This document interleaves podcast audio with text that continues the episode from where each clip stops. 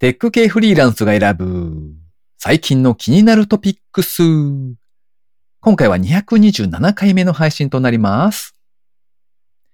カフェラテ割と好きでたまに頼むんですけど、コーヒーの味がしなさすぎて途中でこれ俺何飲んでんだっけってなりません？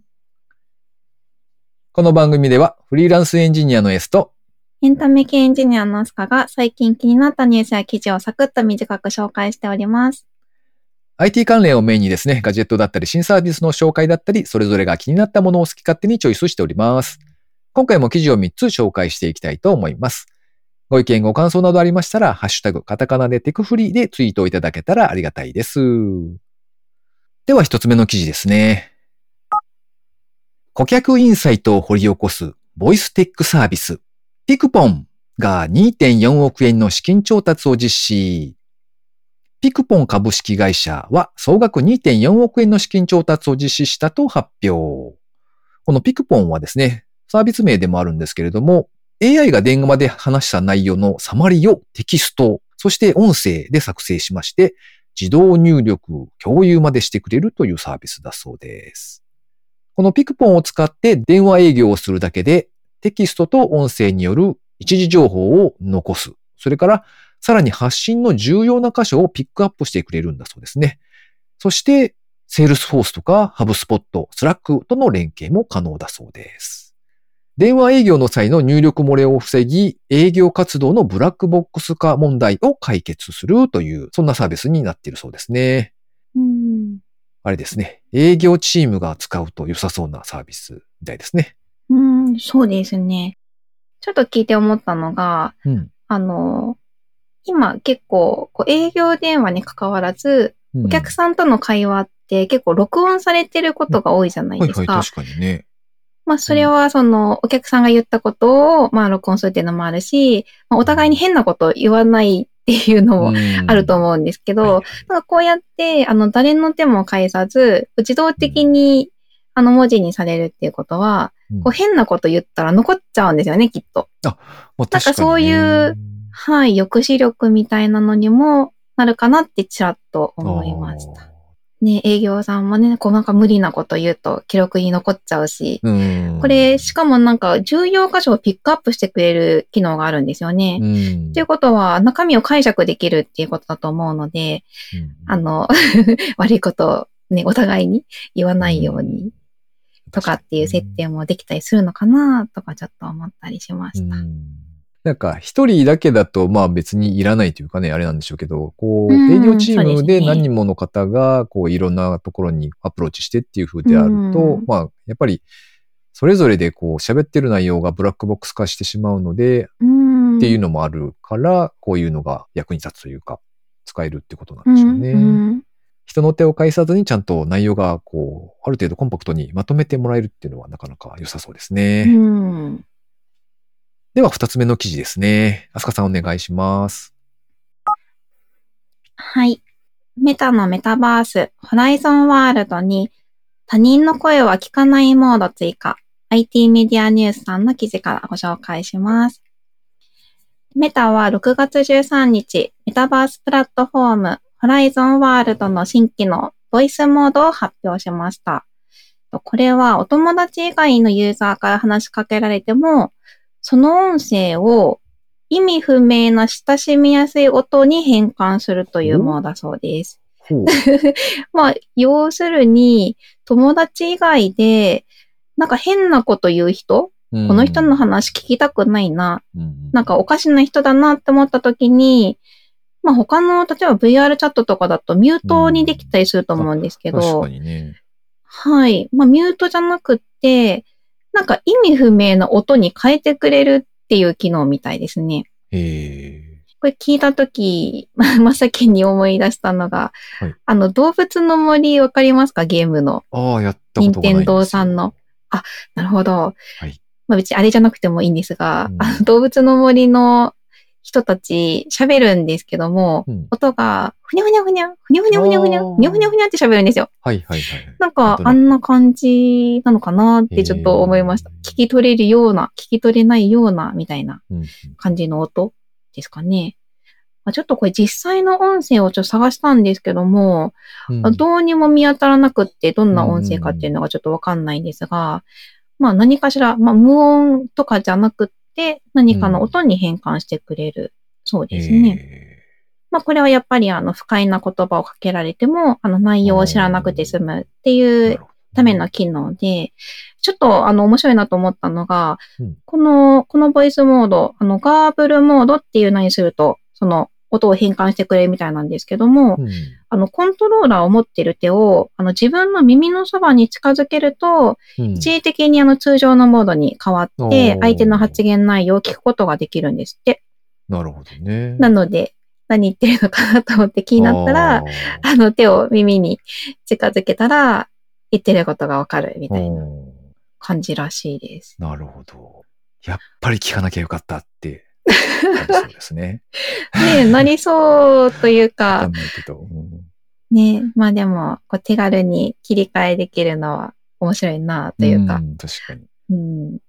このホライゾンワールドなんですけど、あの日本でまだ提供していないので、あもちろん私もやったことないんですけども、なんでしょう、こういう、こう、自分と他の人のこうセキュリティというか、その、、プライベートなものを守るための機能が、なんかたくさんあるみたいで、なんかあの2月にも、他と、他のユーザーのアバターと、あの自分のアバターの間に、なんか境界線を設定できる、プライベートな、えっと、個人境界線っていうのを設定できる機能が、あの、追加されたそうです。うん。で、初期設定が1.2メートルの、あの、境界線になっているらしいんですけども、これ、あの、設定されてると、お友達以外のユーザーが、この線を超えれないっていう風になってるらしいです。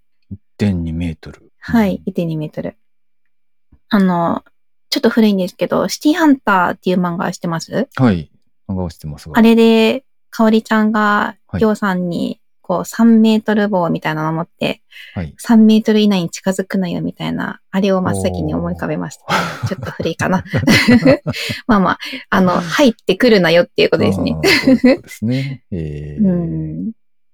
なんかそんなね、パーソナルスペースっていうのが設定できたりとか、こう、不快な思いをしないでコミュニケーションが円滑に取れるような機能が満載なようですね。なるほどね。うん。VR が普及してくると、やっぱりそういうところも結構細かくいろいろ制御ができないとまずいというか、いろいろ出てくるんでしょうね。うん。VR チャットとかでもなんか、そのあたりの、なんでしょう、最初のあの、うんちゃんと設定してねっていうか、なんかいろいろうるさくというのか、激しめに注意書きがあったりとかありますもんね。そうですね。確かに、うんあの、他の人に迷惑をかけないための、まあなんかマナーだったり、そういう注意関係は結構多めですよね、VR チャットも。うん。そうですよね。それに VR チャットだったあとアバターの見た目ですかね。あの、誰でも、まあ誰でもじゃないですが、ある程度のユーザーさんだと、オリジナルアバターがアップロードできたりするので、うんうんそのアバターがまあ不快なものじゃないかどうかこう制限できたりとかっていうのもあるので、やっぱりそういうところは、これからもっといろんな細かいこう設定みたいなのができるようになっていきそうですよね。うん。なんかそれにしてもこの親しみやすい音に変換するっていうのがちょっとユニークで、うんあの、面白いなって思いました。ちょっとユーモアがある感じでね、やってもらえるといいですよね。そうですね。では最後3つ目の記事ですね。猫型の配膳ロボットが導入されたガストで、どこかの SF 漫画で見たような光景が繰り広げられていた。トゥギャッターのまとめ記事ですね。ツイッターでやり取りされていたまとめなんですけれども、ガストで猫ロボとバイトの娘さんが隣の席の食器を片付けてて、娘さんが猫に皿やカップを乗せていたら、途中で猫が、ごゆっくりとか言って勝手に帰り出し、娘さんが慌てて追いかけ、バカ、まだなってば、もと猫の頭を叩き、止まって残りの食器を乗せられているのを見て、思わず吹き出してしまった。勝手に動き出しちゃうんですか？って娘さんに聞いたら、う、そうなんですよ。全くもと笑っていた。猫ロボは我関せずというように鼻歌を歌いながらご機嫌で厨房へと去っていった。楽しい未来だなぁ。という、ツイッターのやりとりが。りとりですね。はい。ほのぼのと読んでおりました。はい。可愛いですよね、この猫ちゃん。見たことあるんですけど。僕まだ見たことないんですよ。ガストとかに導入されてるってことですよね。そうですね。普通にあのスタッフさんの代わりに一生懸命配膳をしてくれてますね。じゃあ、見かけたらうん。何すればいいんですか、あの見かけたら、こちょこちょとかまあ普通に、こちょこちょせずとも、あ、まあ頭、頭をこう、まあセンサーというかスイッチがあるので、はい。頭を撫でてあげたりすると、なんかリアクションしてくれますよ。へえ、そんなサービスがあるんですね。知らないかった。へえ。そうですね。あと、猫ちゃん割と、一応なんかほ、避けて歩くんですけど、いろんなものを。なんですけど、だいたいガッツンガッツンぶつかってるイメージがありまして。あ、そうなんだ。はい。なんで、ね、まあ、避けてあげましょう。猫ちゃん優先。なるほうど。はい。ん、まあ、だいたいね、お客さんは微笑ましく見てるんで、ああ、素晴らしい。可愛いって言いながら。え。じゃあ、そのうち、僕もどこかで会えるかな？ということで期待しつつ、はい、待ちたいと思います。可愛いですよ。ということで、今回紹介する記事は以上となります。続きまして、番組にいただいたコメント紹介のコーナーですね。まずは、モラピョンさん。いつもありがとうございます。ありがとうございます。私もラジコン型草刈り機いいなと思いましたが、値段で笑い。マッシュルーム素材のカバンですか？私も使ってみたいと思いました。エブリング欲しいですが、今の所得となくしやすいところから悩みます。私もビートセーバー買ったのですが、買ってノータッチです。ぜひオンラインに誘ってください。といただきました ノー 買ったけど積んで、ま、そのままってことですかね。積みゲーですね。バーチャル積みゲー。積みゲーになってるんでしょうか。よし、うんじゃあ頑張って一緒にやりますか。このエブリング、はい なくしやすいところから悩みますっていうのがありましたが、はいね本当ですよね。なくしたらショック、大ショックですよね。そうですよね。なくしますか？でも、指輪をそんなになくすのか？とちょっと思ったなんんですけど。でしょう。水に、あれ？濡れてもいいんでしたっけ？お風呂とか入ってもよければ、つけっぱでなくさないエブリンは確か防水が効いていた気エブリンが。気圧防は、水を実現。お防水なんだ。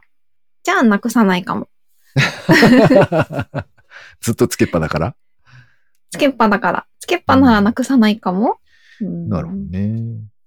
というか、村ぴょんさんは草刈り機がいるようなお家なんですかね。どうなんでしょうね。ちょっと面白そうっていうぐらいか。あー。ラジコンで遊んでみたいみたいな、そんな感じで書くかもしれないですね。あれでも確か巨大でしたよね。このラジコン草刈り機って。2つぐらいの大きさみたいな感じで、しかもそうですね結構な重。さだから。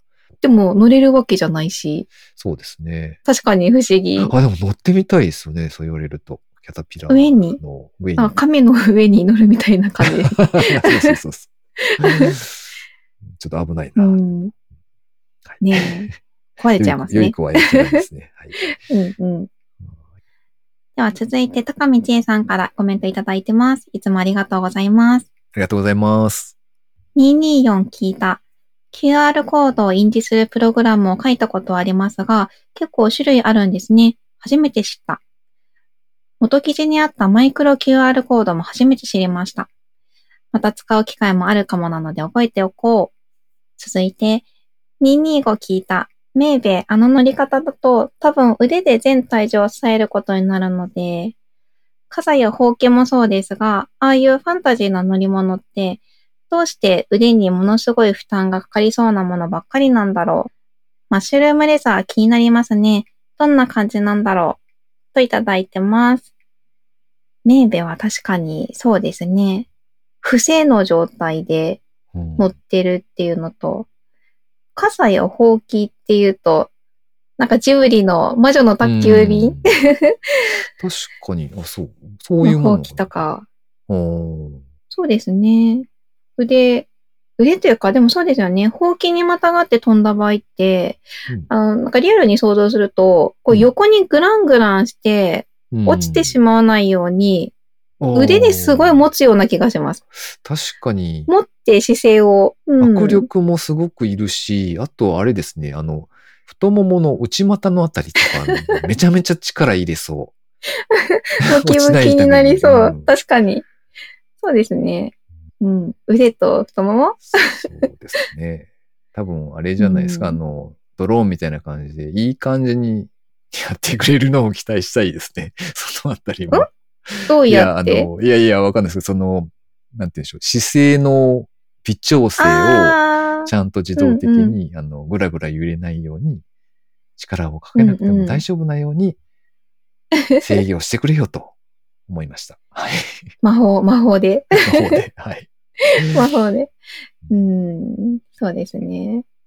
まあ結局はあれですかね。筋肉が必要だと。そういうことですかね。筋肉はいりますね。はい。はい。鍛えましょはーい。ということで番組にいただいたコメント紹介のコーナーでした。リスナーの皆様、いつもありがとうございます。う。ありがとうございます。えー最後に近況報告のコーナーですね。あすかさん、最近は何かありましたか？最近は、なんかあんまり遊んでなかったなと、ち ちょっ。と思うんですけど、あの、これからのことで、うんもうちょっと数日後ぐらいに、うんあの、初めて、お能を見に行きます。能楽ですね。おう、ノーなるほをど。言うと思いました。ですよね。ですよね。はい。ですよね。あの、小学生、あ、違うな、中学生の時に、あの、はい学校で、あの、能楽堂に、こう、社会見学みたいなやつでうん見に行ったことはあるんですけど、大人になってからは初めてですね。うんうん行きませんでした？小学生とか中学生の時に。僕の場合だと、高校の時になんか課外授業みたいなやつで行ったのがありますね。うんうんでしかもなんか、演じてらっしゃる方の一人が、妙に志村けんさんに似ていて、その話ばかりを周りでしていた記記憶だけが残っています。わあ。そんなところが記憶に。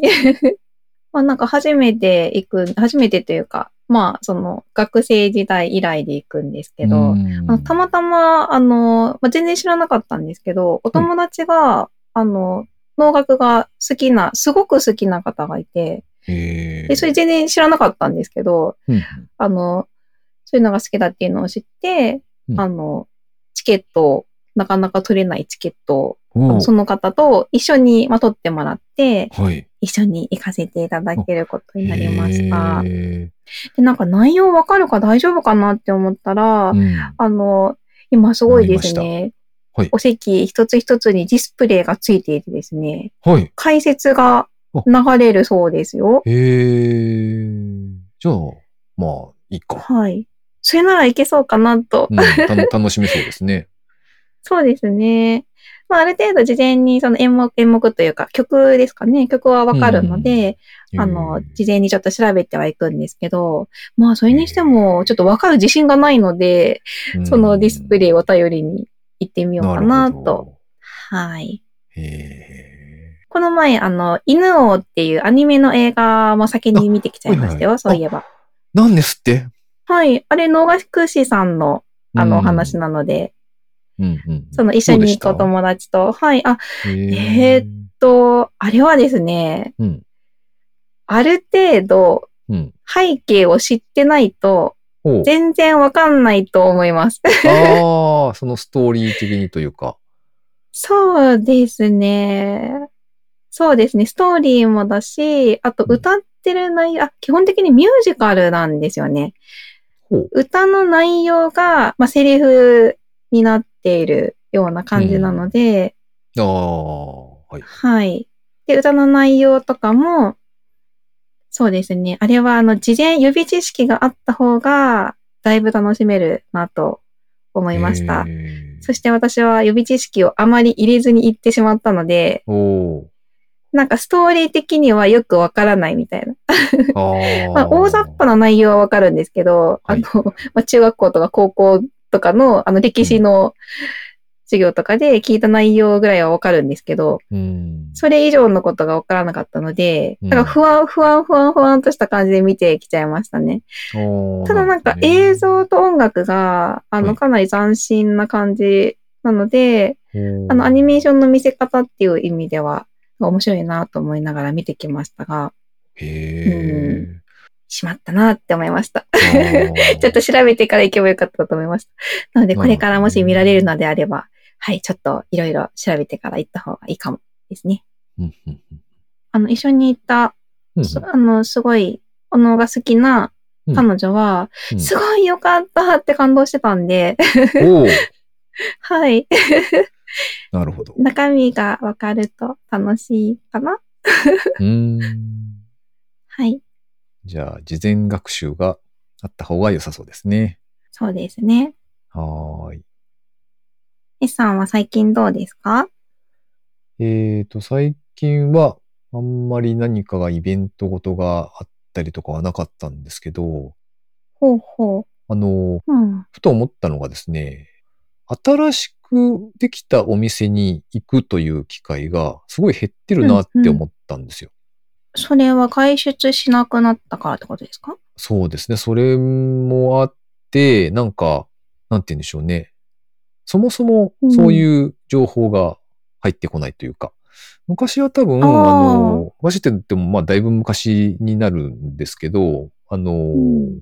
東海地方だと東海ウォーカーとか、そういう、なんか、地方の情報誌みたいなのが、あの、本屋さんにあって、ありますね。で、なんかちょっとチラチラ見たりとかしてたり、あとはフリーペーパーとかがどこかに置いてあって、それをもらって、ああ、うん、なんか、ああ、こんなお店できたんだな、みたいなことを知ったり、うんみたいなことがちょいちょいあった気がするんですけど、まあ、それがなくなったのと、あと、なかなか出かけなくなったのとで相まって、なんか、こう、リアルな世界でそういううん。うん。新しい施設とか、お店とかに行く機会がだいぶ減ってしまっているなっていうのをちょっと思ってですね。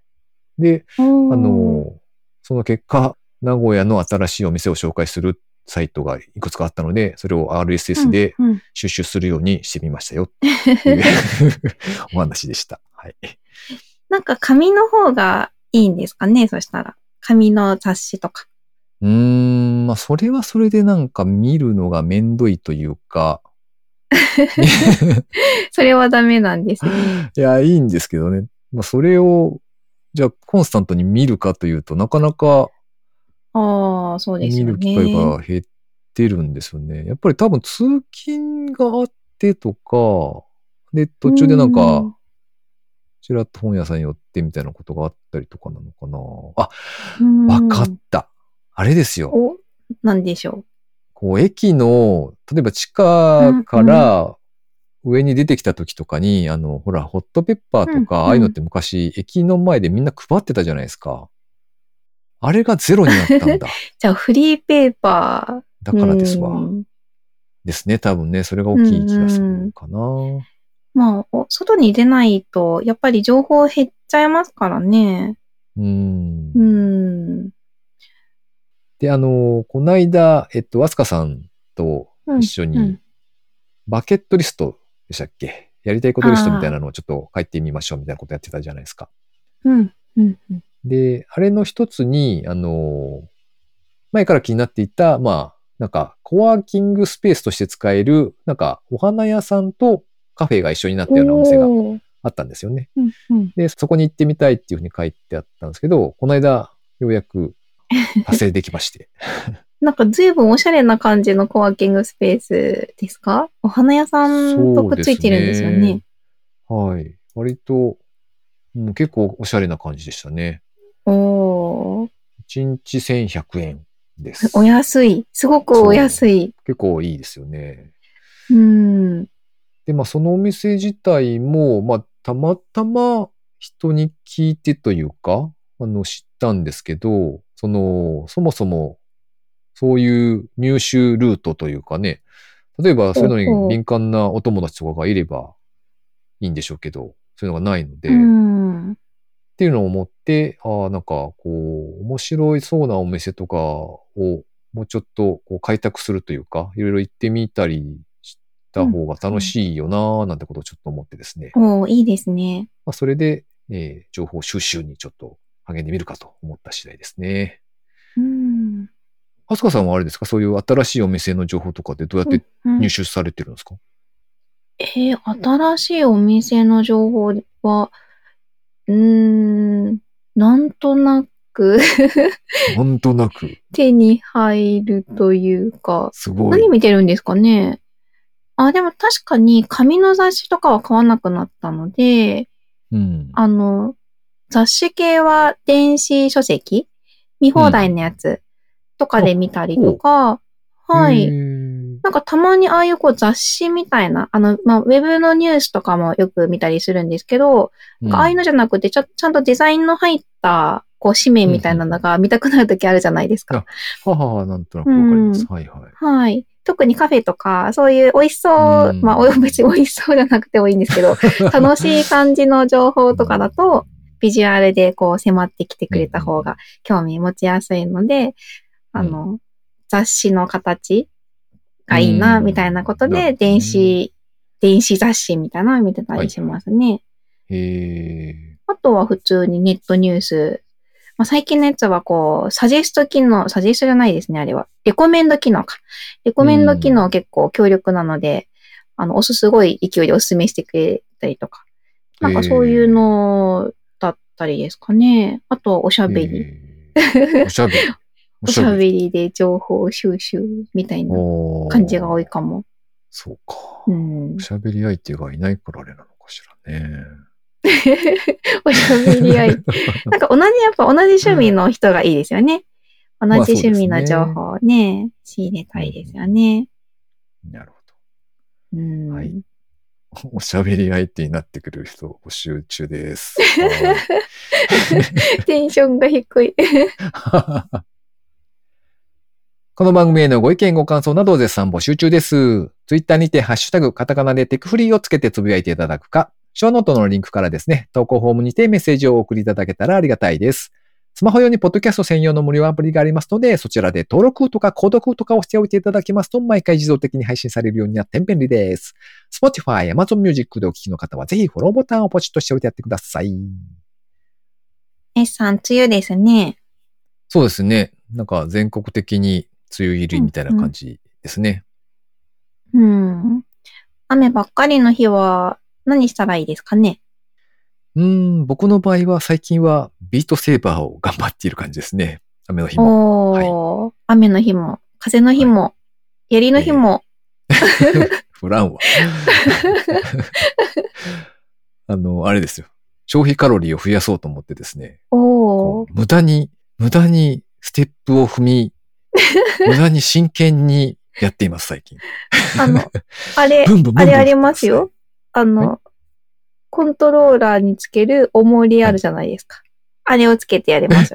あるんですか？その あります、あります。あの、リストバンドみたいな、はい、重りの付きリストバンドみたいな雰囲気ですよね。聞かなかったことにさせてください。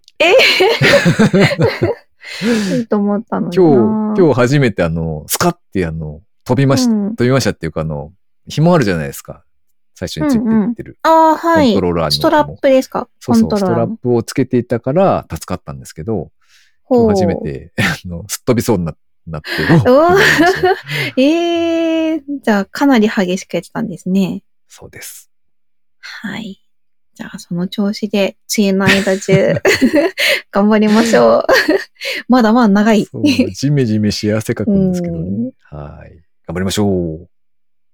ということで、今週も最後までお聞きいただきありがとうございました。ありがとうございました。